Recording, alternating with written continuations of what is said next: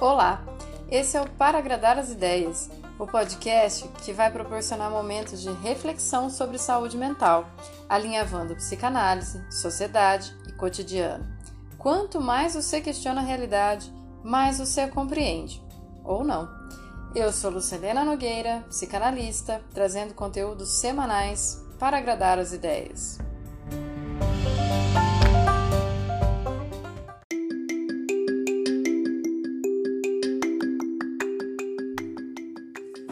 Cem dias. As crianças, a escola e as mães.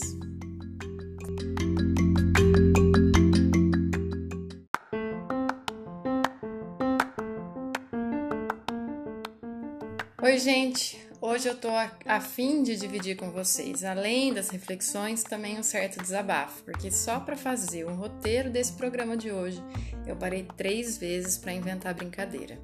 Mas enfim, essa é a vida que a gente tá, né? Exatamente hoje eu tô completando 100 dias de isolamento. Então eu resolvi dar aquela avaliada no que, que eu vivenciei e o que, que eu assisti de longe até agora, né? Eu vou dividir em três papéis que me parecem ser o centro da gravidade social, mas que a gente não está enxergando. Os três papéis são as crianças, a escola e as mães.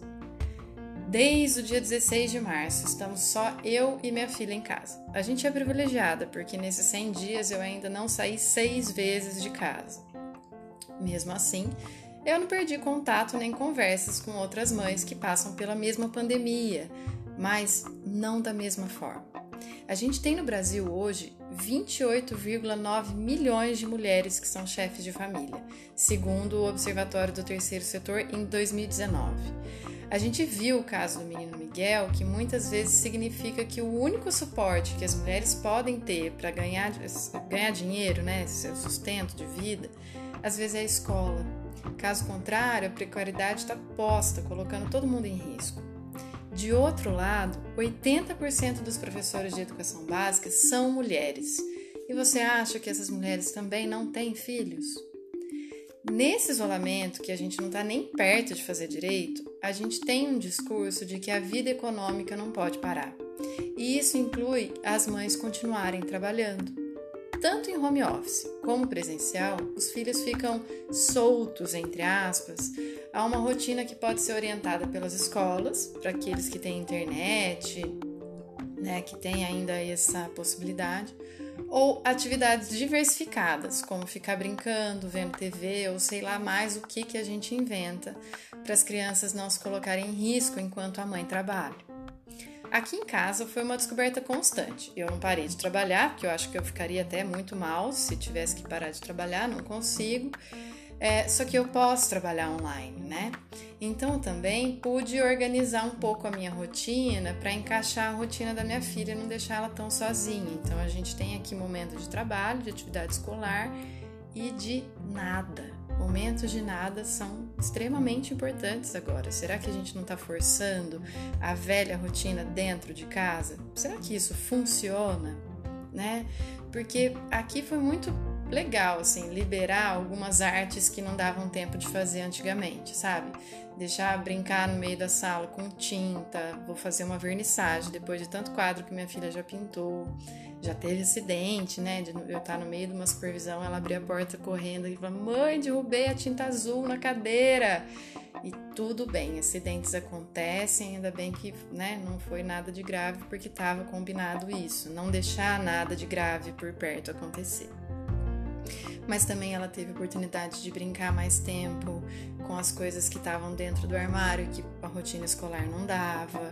Ela pôde inventar coisas de material reciclável, pôde maratonar séries em dia de semana porque não estava a fim de fazer aula. Isso porque ela deu sorte da escola dela revezar encontro online e vídeo aula gravada. Nos online, a escola se propôs a trazer coisas mais descontraídas para dar um apoio no conteúdo que era mais formal no vídeo aula. É, e daí as crianças têm a chance de interagir, né? Eu acho que isso foi uma boa estratégia de, de acolhimento, né? É, entre eles. É, mas nada que esteja pronto e dado como perfeito, né? Pronto. Entrei na questão da escola. Eu tô ouvindo várias mães e descobri que existem várias escolas e fica mais claro quanto que a nossa educação precisa de uma reforma. A gente já sabia disso antes, mas como a pandemia escancarou vários problemas, logo esse não ia escapar, né? As crianças que eu percebi que estão com mais dificuldades na escola, elas não são as donas do problema. E a gente precisa tomar muito cuidado para não ficar achando que é a criança que está em falta, a criança que não dá conta, a criança que é o problema. Porque isso já era uma estrutura posta antes, né? Da gente diagnosticar as crianças. Mas agora que está tudo uma zona, não dá para a gente cobrar que elas sejam as organizadas. Elas precisam da gente. As escolas também não tem como a gente simplesmente falar, olha, essa escola aí não deu certo e pronto. Cada uma está tentando criar um formato que atenda a sua capacidade e a proposta é, montada para oferecer aos seus alunos. O que acontece é que a escola sempre teve o mesmo formato e as crianças que se adaptavam é, a esse jeito, né, que é, é sempre estudar olhando na nuca do amigo. E caso elas não consigam, elas eram mandadas no reforço, para a diretoria, para psicopedagogos, enfim, qualquer coisa que ajudasse eles a se encaixar. A encaixar um modelo secular, né? Então a instituição tinha um peso muito maior. E agora? Que a gente já não tem mais esse peso, que a gente também tem os professores não sabendo, a escola não sabendo que direção que vai tomar. A coisa muda, né? Agora está evidente que a criança que aguenta sentar de frente ao computador e, e, consumir todo o conteúdo é uma ou outra, enquanto tem criança que não suporta ficar parado, que nem uma esponja absorvendo tudo que o professor fala. É, tem criança que precisa do contato físico para entender o que vive, não sossega na cadeira nem que a mãe amarre. Outras não vão conseguir se concentrar numa aula em que a tela não brilha, não pisca, não tem música, como tem nos vídeos de YouTube que elas ficam horas vidradas. Basta ter uma chance que a gente vê as nossas crianças chamando a tia para mostrar algo da própria casa, pedindo atenção, falando: tia, posso abrir tal coisa? Tia, posso ir no banheiro? Como se estivessem na sala. É, porque isso é uma forma das crianças pedirem ou tentar criar alguma intimidade ou manter o vínculo, né? Porque a interação era diferente na sala de aula. As mães enlouquecem. Elas estão tentando seguir, eu me incluo nisso, né? Seguir a matéria como co-professoras. Ao mesmo tempo, elas têm que dar conta da desordem da casa e dos próprios sentimentos, e ainda dar conta de trabalhar e fazer todas as outras tarefas. Bom, já tinha comentado aqui, né, que educar é da ordem do impossível. Então eu faço a ressalva de que esses exemplos que eu dei ainda é porque eu estou falando de escola privada, porque as escolas públicas estão mais reviradas ainda. Imagina você preparar um conteúdo que nem sabe se vai chegar ou não para o seu aluno, porque ele pode não ter internet, pode não ter um adulto que o ajude a fazer essa rotina, ou pode ser que o adulto responsável por ele nem seja alfabetizado para poder ajudar, né? Então, vê como que a educação né, precisa do nosso olhar atento, precisa da nossa participação. A gente tem no Brasil hoje 11,3 milhões de pessoas analfabetas. E dá-lhe IBGE para me ajudar a compor esse episódio de hoje, né? Imagine esse cenário.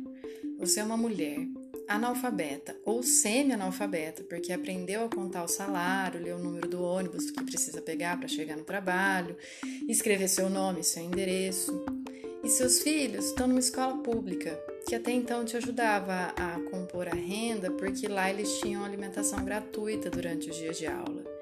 E a escola também mandava material e tinha professor que estava disponível para orientar os filhos, né? Depois que essas crianças saíam da escola, ainda existia os vizinhos, caso, caso as crianças chegassem antes dos pais em casa, né? Aquele vizinho que pode dar uma olhadinha ali, pegar o filho junto na mesma hora e um dava uma força para outra. Agora não tem mais escola, não tem ninguém na rua, mas ainda tem que colocar comida no prato. É muito desalentador saber que as estruturas não funcionam da forma como a gente precisa. Se a culpa não é da escola, nem do aluno e tampouco da mãe, e agora? De quem é a culpa? A gente que vive numa sociedade que gosta tanto de julgar. Bom, agora eu acredito que é hora de ser flexível para dar conta do tamanho do enrosco. Você já viu nó em cadarço de criança? Eles ficam tentando desfazer o nó e apertam mais. E nunca mais que esse nó se desfaz, né? O jeito é soltar, mas é um soltar sem negligência. A gente já tá nos 100 dias e tá no, meio que na hora da gente assumir que em 2020 os nossos filhos não voltam mais para a escola, né? É, você tem coragem de deixar teu filho exposto ao vírus? Eu acho que nenhuma mãe gostaria, mas a gente ainda vai ter que precisar ter o cuidado de entender que se a necessidade de se impor, como já está posta para milhares de mães, é mais uma responsabilidade e uma sobrecarga emocional nessa mulher que tem que escolher entre ter que deixar o filho para a escola para poder comer pôr comida na mesa ou deixar ele em casa sem condição nenhuma.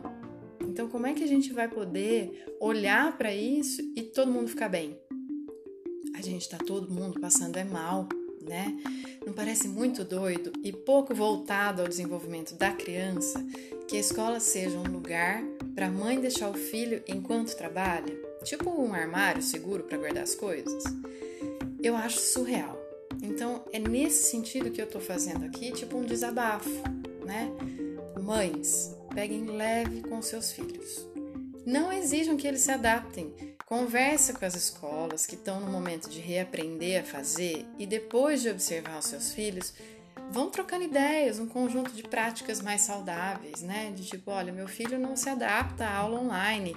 Dá para eu gravar? Né? Porque daí numa hora que eu não estou trabalhando, eu sento com ele e ajudo.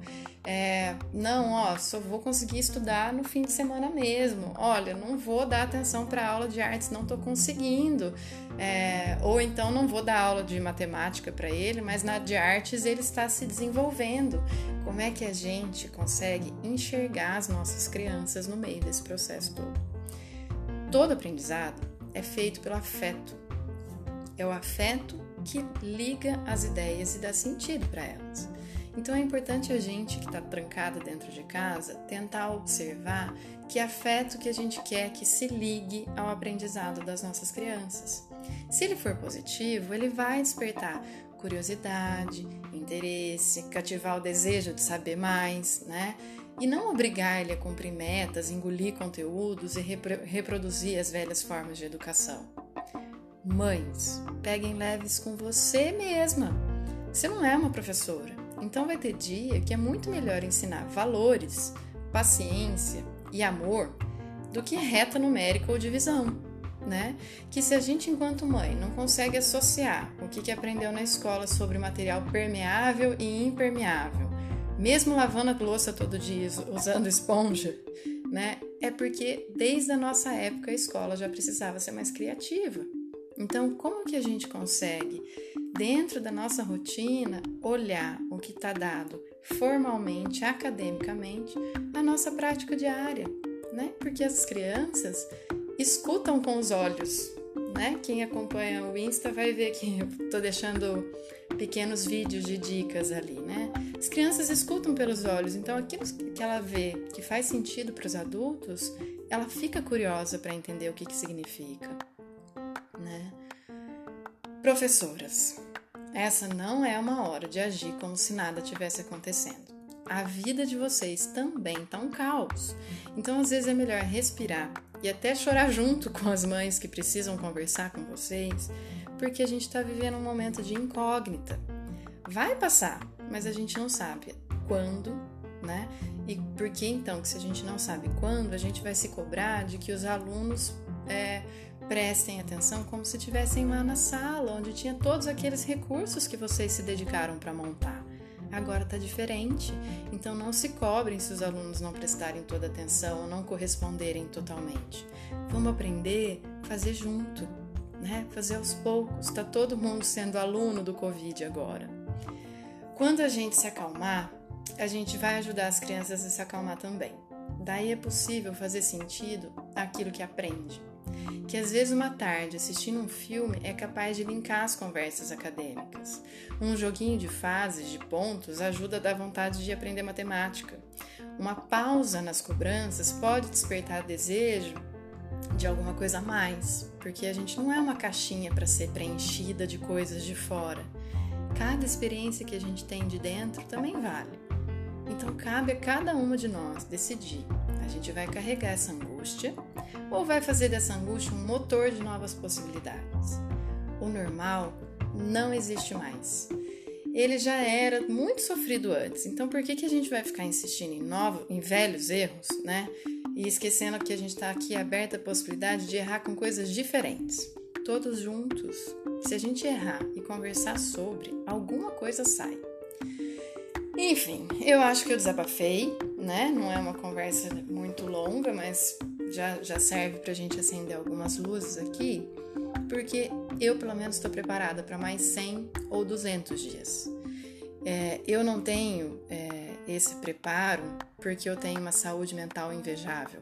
Pelo contrário, eu sei que a minha saúde mental vale mais do que as minhas tarefas, então eu vou dimensionando as coisas pelos ritmos da minha capacidade e vou descansar quando for necessário para depois aguentar voltar, né, com um pouquinho mais de energia. Se tá todo mundo à deriva e o que resta pra gente é esperar, a gente também precisa se perguntar: como é que eu espero? Eu espero paralisado no modelo de antes ou eu espero aprendendo nesse momento a esperançar, a criar alternativas e possibilidades de outras vivências? Acho que isso é fundamental. Não vai ter criança perfeita e adaptada, muito menos mães que conseguem se desdobrar tanto assim em tantas coisas e ainda não existe uma escola que dê conta de tudo isso. Se a gente assumir essas falhas, essas fragilidades, a gente admite que errar é uma forma de aprender. E tudo bem se a gente for errando enquanto a gente olha para isso junto. Insistir tá doído demais. Vou deixar vocês por aqui. Semana que vem a gente conversa mais. Um enorme abraço e tomara que dê, né, pra gente aguentar firme mais um pouco. Um abraço para todo mundo, gente. Tchau.